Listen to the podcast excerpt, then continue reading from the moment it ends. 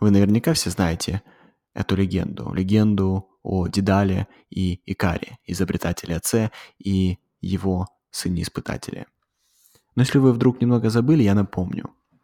Легенда рассказывает о том, как царь Минос с острова Крит нанял великого изобретателя и мастера Дедала, чтобы тот построил лабиринт, из которого невозможно выбраться. В этом лабиринте долгое время был заточен Минотавр. Но спустя некоторое время, возможно, несколько лет, царь перестал быть довольным Дедалом. И он заточил как Дедала, так и его сына Икара в тот же самый лабиринт. И для того, чтобы из него выбраться, Дедал создал крылья из перьев и воска для себя и своего сына. Крылья дали возможность им двоим взлететь. Но Икар, ослушавшись отца, взлетел слишком высоко. Солнце растопило воск, скреплявший перья, и Икар разбился. И если вы впервые узнали об этом мифе, так же, как и я еще в школе, то, скорее всего, ваш преподаватель рассказал вам о том, что мораль этой легенды спрятана в двух вещах. Первая часть – это то, что вы должны слушаться родителей и подчиняться авторитетам. И вторая часть, что вы не должны летать слишком высоко, потому что вы можете обжечься. И учитывая, что большинство школ были изначально созданы собственниками заводов для того, чтобы получать предсказуемых и послушных рабочих, я не удивлен, что эта легенда была подана именно таким образом. Но есть часть мифа, которую все упускают, и о которой я впервые услышал от Сета Година. Вот эта часть. Дедал перед полетом сказал сыну не только о том, что нельзя подлетать к Солнцу. Он ему также сказал, что еще важнее не летать слишком низко, потому что тогда под крыльями не будет достаточно воздуха, чтобы поднять их вверх. И тогда Икар точно разобьется, даже не вылетев за пределы Крита. И вот что случилось. Если бы Икар летел бы слишком низко, сегодня ни о нем, ни о его отце не знал бы никто. Они бы не стали легендой, они бы не превратились в героев мифов. Потому что они бы не смогли бы даже взлететь. В их попытке не было бы ничего особенного. И на самом деле эта легенда учит людей не о том, как подчиняться авторитетам или летать слишком низко. Она учит людей расправлять крылья, взлетать высоко, несмотря на риск, быть обожженным солнцем. Привет! С вами Михаил Саидов, и это подкаст на арене.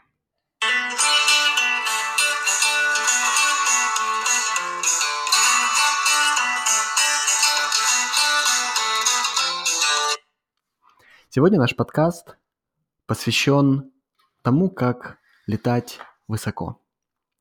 И э, у меня для вас будет несколько советов. Я начну с треугольника, о котором я часто говорю в своей аудитории, в своей группе, среди своих студентов. И своего рода это метафора. Представьте себе, что в жизни есть три роли.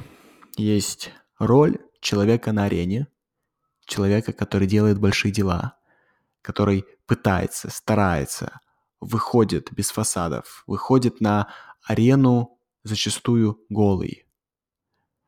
Вторая роль – это зритель, тот, кто смотрит на такого человека. И третья роль – это критик, тот, кто критикует того, кто стоит на арене. И мы все знаем, что не критик имеет значение, и не зритель, а тот, кто стоит на арене. Тот, кто сегодня является настоящим героем, тот, про кого пишут легенды, тот, про кого вы читаете, тот, о ком вы хотите знать больше, тот, за кем вы смотрите в Инстаграме, в Фейсбуке, в социальных сетях или где-то еще. И наступает вопрос, вы в этом треугольнике кто? Вы зритель, критик или человек на арене? Если вы хотите приобрести кры- крылья, то я уверен, что вы хотите быть человеком на арене. И невозможно быть одновременно критиком или зрителем. Если вы приняли на себя роль, роль того, кто выходит каждый день, независимо от настроения, независимо от самочувствия, независимо от ограничений, независимо от страхов, независимо от конкурентов, тот, кто выходит каждый день на арену, тот и есть настоящий герой. И вопрос на самом деле, как стать этим героем? Как стать человеком на арене? И у меня будет для вас три вещи или а, условно три совета. Первое – это сила ваших мыслей. Это истории, которые вы рассказываете каждый день сами себе. Смотрите, на самом деле реальность, она нейтральна. Ее можно еще назвать объективной, потому что она не несет ни позитивной, ни негативной нагрузки. Но что окрашивает для вас реальность? Это то, как вы ее себе интерпретируете. Это значение, которое вы присваиваете тем или иным событиям. Например, вы кого-то встретили уже в седьмой раз, человек не вспомнил ваше имя. Что это значит? И в голове у вас рождается история. Может быть, этот человек, он забывчив. И тогда эта история не приносит вам никакой боли. Но если вдруг эта история другая, если вдруг человек в седьмой раз вас увидел и забыл опять ваше имя, либо назвал вас по-другому, что это значит? Вы начинаете себе воображать. Может быть, он сделал это специально, может быть, он хочет меня обидеть, может быть, я настолько незначительный или незначительная, что он или она даже не могут запомнить моего имени. И когда вы начинаете придумывать эти истории, для вас жизнь начинает окрашиваться. И есть истории, которые вы слышите сами от себя каждый день. Они не являются правдой, они не являются отражением реальности. И эти истории мешают вам взлететь. Если я вас прошу, что для вас сегодня является вашим самым большим ограничением в точки зрения достижения успеха? Почему вы еще не построили мультимиллионный бизнес? Почему вы еще не стали тем, кем вы мечтали всегда стать? Почему вы неизвестны, если вы хотите известности? Почему вы нездоровы, если вы хотите здоровья? Почему вы не являетесь хорошим родителем, если вы хотите быть хорошим родителем? Почему вы не достигли результата в бизнесе, если вы хотите строить свой бизнес или работаете на какой-то бизнес. И чаще всего вы себе расскажете какую-то историю. Почему? Потому что у вас не было хорошего старта, потому что виноваты родители, потому что у вас нет времени, потому что вы должны работать где-то, чтобы поддерживать и оплачивать, поддерживать свою семью и оплачивать счета. Потому что, потому что, потому что. И все эти истории, которые вы себе рассказываете, почему вы чего-то не добились, почему вы что-то не сделали, почему вы не являетесь кем вы хотите быть, это лишь истории, которые вы себе рассказываете, чтобы оправдаться. И вот что я вам хочу сказать. На самом деле внутри вас есть два человека. Один – это человек на арене, это герой, а второй это критик. И этот критик не хочет, чтобы вы достигли результата, потому что критик не любит дискомфорт. Критик хочет сохранять статус-кво. Критик хочет остаться там, где вы есть сейчас, потому что критик боится, что нужно будет больше работать, нужно будет больше тратить энергии, нужно будет рисковать, можно обжечься об солнце. И вот эти все установки, они были получены в течение жизни, от учителей, от друзей, от окружения, от родителей, они, может быть, были приобретены, приобретены в силу каких-то событий, возможно, даже сильно негативных событий. Но я еще ни разу не встречал случая, когда история отражала бы действительность. История была бы верной. На самом деле есть истории, которые вам служат, и которые вам не служат. И каждый раз, когда внутренний голос вам расскажет историю, в которой вы чего-то не сделали, и эта история будет вашим оправданием, либо эта история заставит вас чувствовать себя виноватым или виноватой, или эта история заставит вас пережить негативную эмоцию, вспомните, что реальность нейтральна, реальность объективна. История неправдива. Найдите историю, которая, которую вам поможет выйти на арену. Вторая часть – это позиция, в которой вы верите, что прилетит волшебник, что случится в вашей жизни какой-то момент, когда все станет на свои места, что должен случиться какой-то волшебный момент, к вам залетит на крыльцо стрела и придет принц, или Гарри Поттер приедет, или волшебник какой-то будет, или может быть вы думаете, что вот уже, уже к вам навстречу плывет спасательная лодка. И сейчас вас вытащат, согреют, накормят, приласкают, скажут, какие вы молодцы, обнимут. Я хочу вам сказать, что спасательная лодка вам навстречу не плывет. Хочу вам сказать, что стрела не летит в сторону вашего крыльца, что волшебник даже не знает, где его вертолет что Санта-Клаусу плевать на то, что вы существуете. Что человек, который выходит на арену, он выходит не потому, что случился какой-то нужный момент в жизни. Человек выходит на арену, когда он однажды себе говорит, достаточно, я пошел, я пошел на арену. И последний совет, который я хочу э, вам всем дать, это больше совет маркетинговый. Это совет, который мы называем маркетинговой стаминой или маркетинговой выносливостью. Впервые я услышал о нем от Дина Грасиози.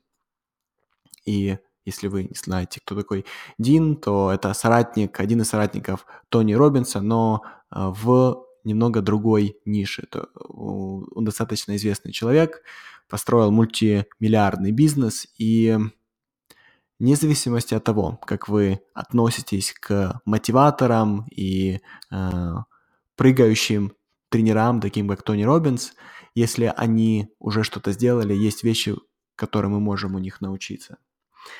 Так вот, одну, одна из вещей, которую я э, услышал от Дина, это о том, что вне зависимости от того, чем ты занимаешься, будь ты экспертом, работающим с детьми, будь ты терапевтом, коучем, маркетологом, помогающим специалистом, бизнес-тренером, спикером, неважно.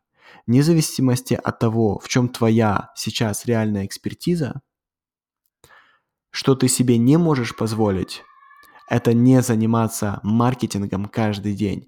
Это не продавать каждый день. Если ты по-настоящему веришь в то, что ты делаешь, ты не имеешь права не заниматься маркетингом. Маркетинг должен стать культурой всего, что ты делаешь. Маркетинг должен стать культурой твоей компании.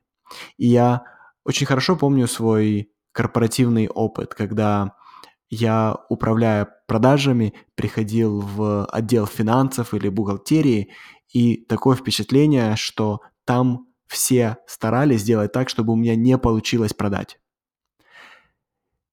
И это не правда. Это не то, что должно быть вашей компании. Это не отвечает той реальности, которую вы строите. Что вы реально хотите сделать, это создать культуру, в которой каждый сотрудник вашей компании является маркетологом. Когда вы заходите в финансы, ваши финансисты должны делать все возможное, чтобы вы продавали. Вы заходите в отдел обеспечения, все должны делать все возможное, чтобы вы продавали. Потому что если вы верите в свою миссию, если вы верите в свою нишу, вы не можете себе позволить не продавать каждый день.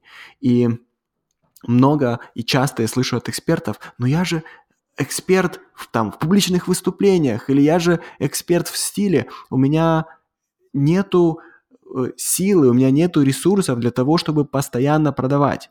И мне всегда хочется ответить, очень жаль. Мне очень жаль, что у вас нету силы продавать. Значит, это бизнес не для вас. Значит, вы идете и работаете тихо, узко, и о вас никто никогда не узнает. Значит, вы не человек на арене. Потому что если для вас ваше дело имеет большое значение, вы выучите долбанный маркетинг, и вы будете продавать каждый день. Вот три вещи, да, которых я вам рассказал, даже четыре я вам рассказал о треугольнике и вашей позиции, рассказал об историях, которые вы себе рассказываете, рассказал о том, что никто не спасет и не спасательная лодка не плывет, если вы честно верите в то, что вы делаете, то вы сами прыгаете в лодку и сами плывете навстречу своей целевой аудитории.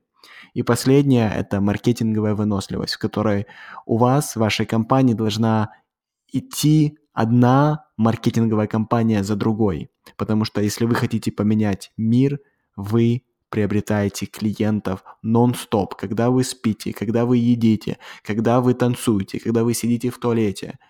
И у вас нету дня, когда вы говорите, я устал продавать, я больше не могу. У вас такого дня не должно быть. Четыре вещи. Я надеюсь, они вам помогут стать человеком на арене. Пока.